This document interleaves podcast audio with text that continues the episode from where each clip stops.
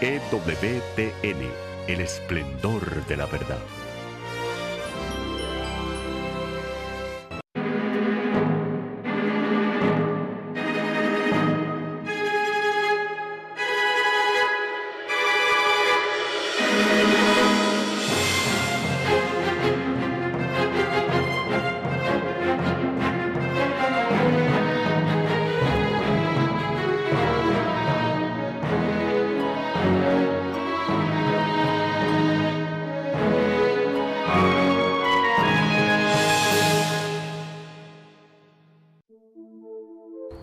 Estimados amigos, bienvenidos a este nuevo programa de la serie El demonio de la asedia. Quiero dedicarlo esta vez a tratar de la asedia demoníaca, ya no respecto de Dios mismo, a quien considera malo este demonio, este ángel caído, ni a sus obras de revelación y de amor, sino a sus obras de creación. La asedia del demonio no solamente lo pone como un antagonista de Dios, sino que ese antagonismo del demonio, de Satanás, contra Dios, se desboca, puesto que no puede desbocarse con el Creador ni tocarlo, en las obras del Creador, en, eh, en, la, en la naturaleza, en las cosas, pero particularmente en aquellas que son imagen y semejanza creada de Dios, es decir, en el ser humano. Por eso, la sedia demoníaca se ceba en las criaturas humanas. Por lo tanto, ninguna criatura mejor para que se desboque contra ella el odio demoníaco como esta criatura que es imagen y semejanza de Dios, en la cual que ha sido creada para conocer y para amar a Dios y entre ellas. Por lo tanto, la sedia eh, demoníaca se ceba contra el matrimonio, contra el varón, contra la mujer, contra la diferencia entre ambos que pertenece al designio divino porque los creó macho y hembra, varón y mujer, y contra la institución familiar, porque ellos estaban destinados a llenar la tierra, someterla. Por lo tanto, la asedia demoníaca se va a defogar contra la institución familiar principalmente.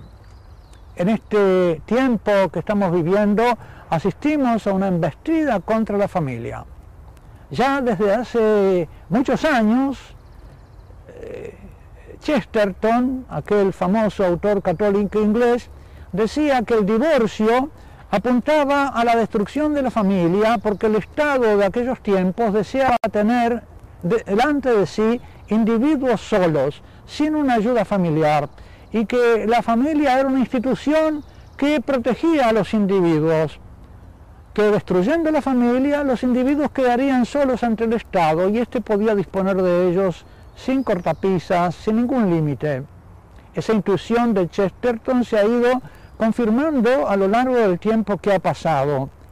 Poco antes de finalizar el, el eh, segundo milenio cristiano, en la década del 90, Juan Pablo II volviendo de una clínica, decía que volvía al Vaticano para oponerse con todas sus fuerzas a un plan que estaba en curso para la destrucción de la familia. Se refería a la conferencia de Pekín y a la conferencia del Cairo, donde se gestaron los planes que actualmente se están ejecutando a través de los gobiernos del mundo y que hieren las bases y las raíces de la familia. El Papa previó, como tantos otros católicos, profetas en este asunto, como Chesterton, como eh, C.S. Lewis y como Juan Pablo II, previeron, vieron venir esta embestida contra la familia de los poderes de este mundo, del príncipe de este mundo, que son fruto de la asedia del príncipe de este mundo que se desboca contra la obra de Dios, ya que no puede tocarlo al mismo, toca su imagen y semejanza en el varón, en la mujer, en su descendencia, en la humanidad, llamada por Dios a imagen y semejanza suya. Esta asedia contra la familia es una asedia contra el amor, porque la familia es el lugar del amor, es el lugar del amor de los esposos, es el amor de los padres a los hijos, el lugar del amor de los hijos a los padres y de toda esa rica red de relaciones familiares, de tíos, de cuñadas, de sobrinos, de abuelos, de generaciones hacia atrás y en la esperanza también hacia adelante, de ese amor a la vida que se debe dar. Y todo eso concebido religiosamente, como en la mayoría, la mayoría de las culturas del mundo han sido hasta ahora, han considerado, tenido una consideración bastante religiosa de la familia, sobre todo las culturas más primitivas. En muchas otras, en cambio, esa familia empezó ya a destruirse por los eh, pecados que son del pecado original. Pero Dios emprendió la sanación de la familia en el Antiguo Testamento con la santificación de la familia. Dios en el Antiguo Testamento se hace miembro del pueblo elegido y bendice a los patriarcas con hijos y tierra para criarlos. Es decir, con la familia, santifica la familia. De este modo comienza la redención de la familia, que sin embargo también sigue siendo atacada por obra demoníaca dentro del pueblo santo de Dios, de modo que esa familia se ve amenazada por muchos peligros, por los matrimonios mixtos que Moisés quiere eh, eh, limitar, que los profetas también tratan de limitar, eh, del cual es la historia de Sansón un ejemplo muy claro. Sansón se casa con una mujer filistea y esa mujer filistea eh, lleva a este juez del pueblo de Dios a la ruina, traicionándolo. Esta es una historia bíblica que pone en guardia a los israelitas contra los matrimonios mixtos que pueden hacer del varón del pueblo elegido una eh, víctima de una visión de la vida distinta. Por eso los primeros patriarcas deseaban que sus hijos se casaran con mujeres del pueblo de Dios, de la tribu, de, eh, del mismo clan o de otros clanes. Así, por ejemplo, en el libro de Tobías, Tobías, el hijo de Tobías, va eh, a buscar mujer en la familia amplia de su pueblo y encuentra a Sara con la que se casa. Es la santidad de la familia. El libro de Tobías es precisamente dentro de la Sagrada Escritura el libro que nos habla de la familia santa, de cómo debe ser santa la familia de cómo el vínculo entre los esposos no debe estar sometido a la lujuria. Tobías y Sara, antes de convivir, después de casados, pasan tres días en oración y se unen, dicen, no por eh, lujuria ni por el apetito de la carne, sino por el amor de la descendencia, el amor de los hijos.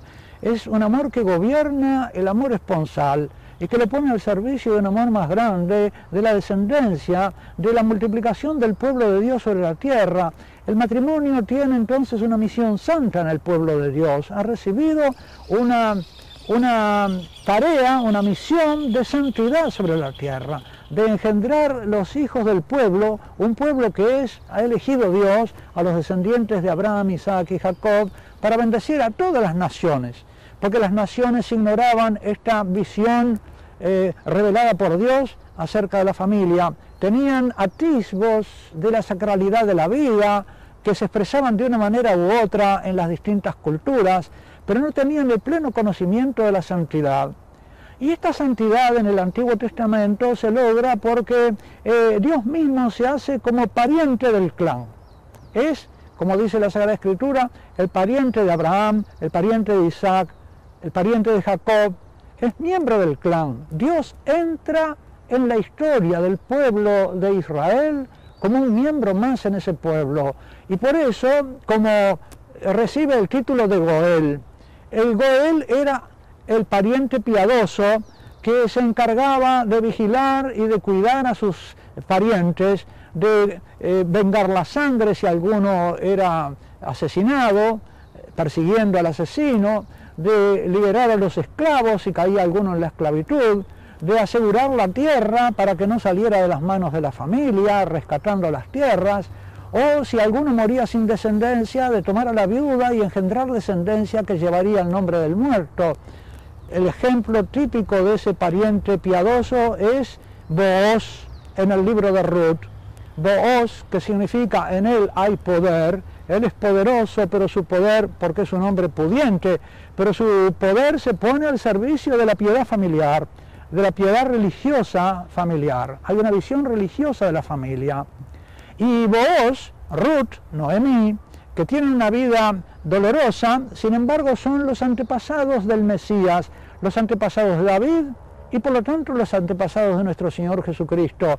Dios bendice la piedad familiar y el amor familiar porque está puesto al servicio de la transmisión de esta misión em, santificadora del pueblo y de la humanidad. Por eso el Evangelio según San Mateo comienza con las genealogías, las distintas, eh, las distintas generaciones que van preparando el nacimiento de nuestro Señor Jesucristo, de la Virgen María y de San José, el descendiente de David.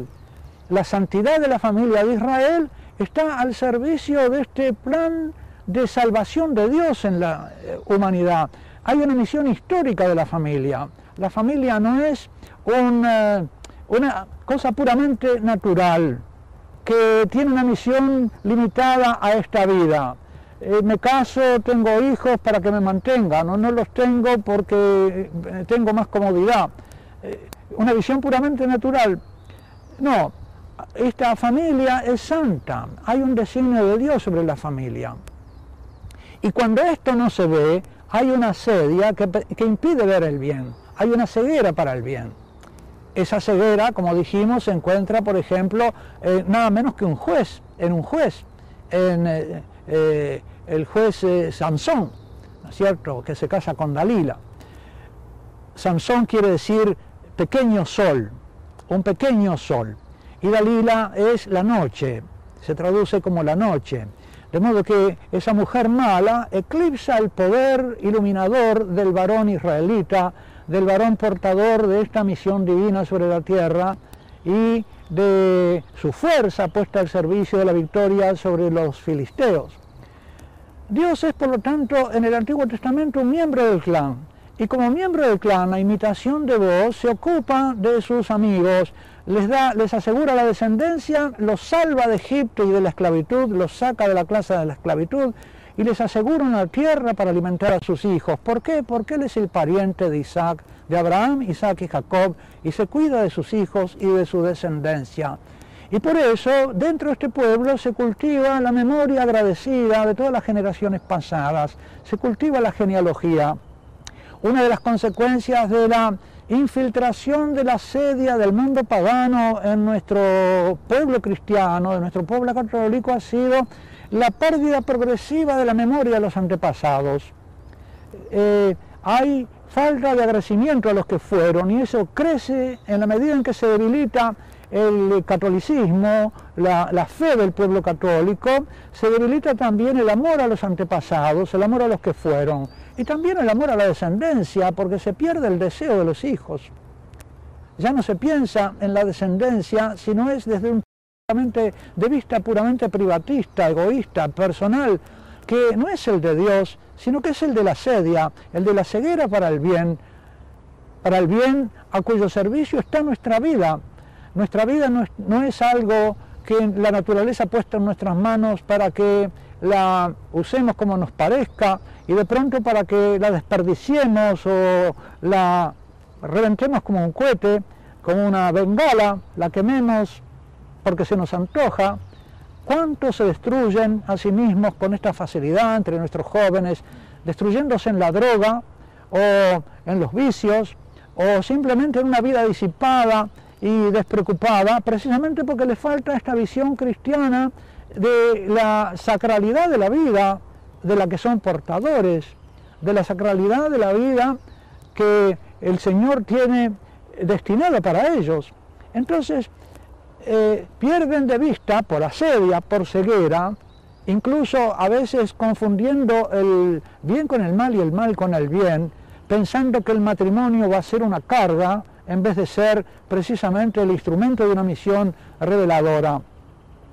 Pero no se queda el Señor simplemente siendo ministro, eh, pariente del clan, un miembro del clan que sea eh, fecundo, que se vaya de generación en generación a través de la historia, santificando al mundo, santificando a los hombres y siendo causa de bendición para ellos, sino que cuando envía a nuestro Señor Jesucristo se da un paso más en la santificación de la familia, se crea el sacramento del matrimonio. Pero eh, en su providencia divina, Dios no se contenta con ser un miembro del clan, sino que, y santificar de esta manera la familia israelita, sino que quiere algo más, quiere que ese eh, matrimonio, que va a ser el matrimonio de los discípulos de Cristo, sea un sacramento. ¿Qué quiere decir un sacramento? Un sacramento es un signo eficaz de la divina gracia. Un sacramento es una acción de Cristo que se sentado a la derecha del Padre, por medio de algún ministro de la Iglesia, obra en la tierra una obra de santidad y santificación. Por eso, mediante el ministro del bautismo, eh, engendra hijos para el Padre. Mediante el ministro de la eh, confirmación, el obispo, eh, hace hijos del Padre adultos en la fe. Mediante el sacerdote perdona los pecados o reparte entre el pueblo su cuerpo y su sangre. Mediante el sacerdote también fortalece al enfermo y aquel que se acerca a la muerte para el último combate, para la agonía final. Bueno, el sacramento del matrimonio es precisamente una obra de Cristo.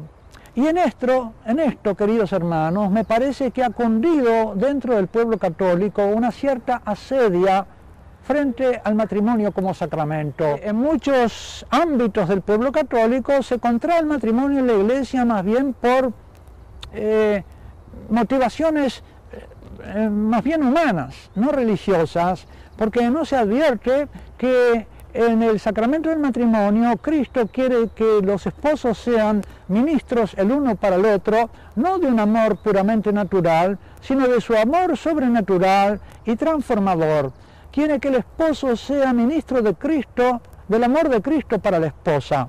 De modo que él quiere traducir su amor a la esposa en forma de amor de esposo y hacer del ministro haciendo del esposo un ministro del amor a la esposa.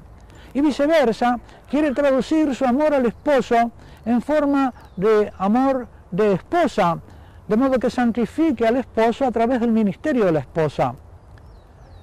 Esta visión sagrada y sacralizada del matrimonio, que es la culminación de la obra santificadora y sacralizadora de Dios para esta unión que Él había por la creación destinado el uno al otro, que de esta manera se dispusieran los fieles a entrar en comunión con la Santísima Trinidad.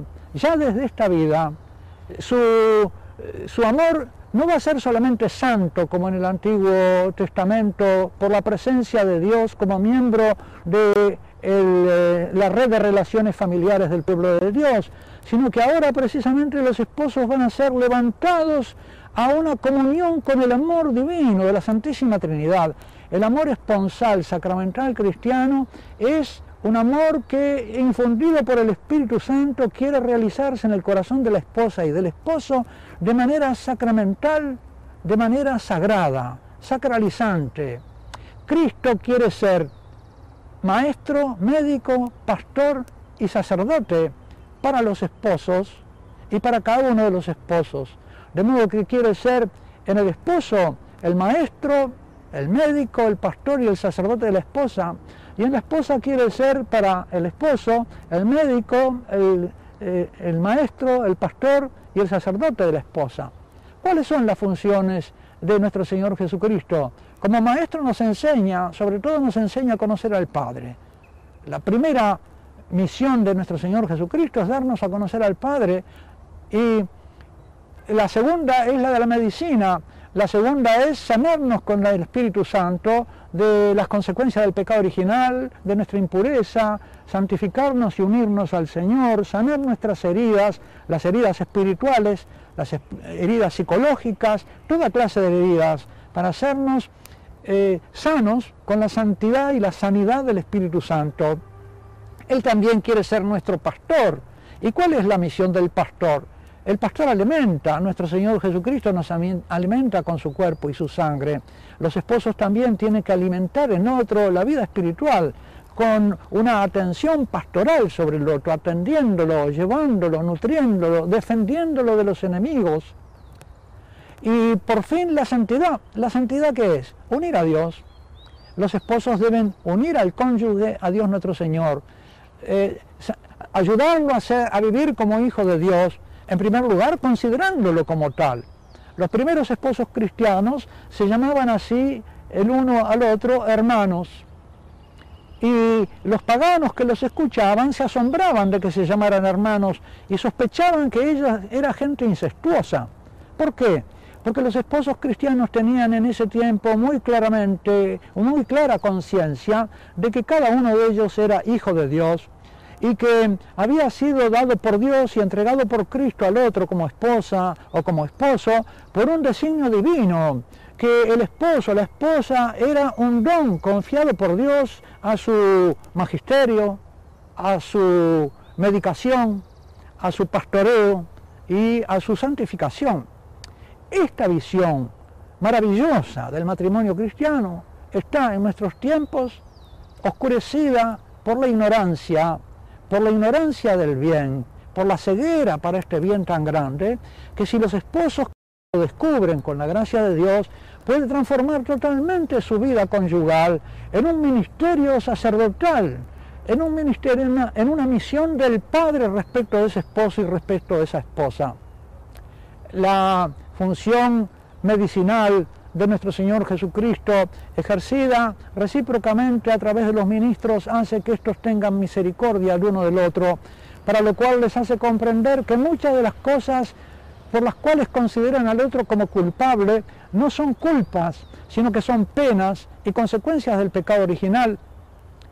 Por lo tanto, en vez de llevar a la, a la enemistad, al odio por los defectos del otro, lleva a la misericordia por las penas que el otro sufre y a una compasión de médico que considera las enfermedades y las llagas del otro como tarea propia sanar. Queridos hermanos, esta visión maravillosa tenemos que tratar de vivirla y extenderla entre nuestros fieles, comprender este tesoro que el Señor le ha legado a su iglesia, el sacramento del matrimonio. Pienso que todos los demás otros sacramentos apuntan a que los fieles, a capacitar al esposo y a la esposa para desempeñar este maravilloso ministerio recíproco, que después va a ser la fuente para que de este amor religioso haya una visión también religiosa y bienaventurizante de los hijos, de las cuñadas, de los cuñados, de la suegra y del suegro, ¿verdad? De esos, de esos vínculos que están tan sujetos a enemistades y a conflictos y que fácilmente nosotros sacrificamos a veces por menudencias, por pequeñeces. ¿Qué importan estas pequeñeces si concebimos la grandeza de la misión de la que somos portadores y a la que hemos sido llamados, esta misión santificadora de ser ministros de Cristo sobre la tierra, con una misión de ser eh, partes de su cuerpo místico que luce para santificar. Qué visión tan linda, tan grande, tan bienaventurada para eh, la familia, pero para toda la iglesia. De esta manera el pueblo de Dios se va a preparar como un pueblo santo, un pueblo elegido, un pueblo sacerdotal, un pueblo de Dios, para esas bodas eternas de Cristo con la iglesia. El Señor está preparando a lo largo de este tiempo a la novia, la está purificando, la está preparando para esas bodas eternas de las que nos habla el Apocalipsis, y ella debe ser ahora la que espera la venida del novio y con el Espíritu Santo dice, ven, ven Señor Jesús. Pero sin esta visión religiosa de la, de la sacramentalidad del matrimonio y de la unión esponsal, entonces la familia tampoco se mantiene unida, ni se mantiene sana ni santa. A veces sucede entonces que si se pierde de vista que la esposa tiene una misión para el esposo, ella se dedica más a los hijos que al esposo. A veces descuida al esposo apenas llega el primer hijo. He recibido las quejas de eso, ¿verdad? A veces también, eh, incluso a veces alguna mamá puede poner a sus hijos contra el esposo, contra el papá. Esas cosas no pasarían si se tuviera una visión religiosa verdadera. Esas, pasan, esas cosas pasan porque hay asedia, porque no se conoce el verdadero bien. Y entonces el alma se pierde y vagabundea entre bienes secundarios y egoístas. Y eso produce la disolución de la familia, la destrucción de la, de la obra de Dios. Volvamos entonces a vivir y a motivar la vivencia cristiana del matrimonio.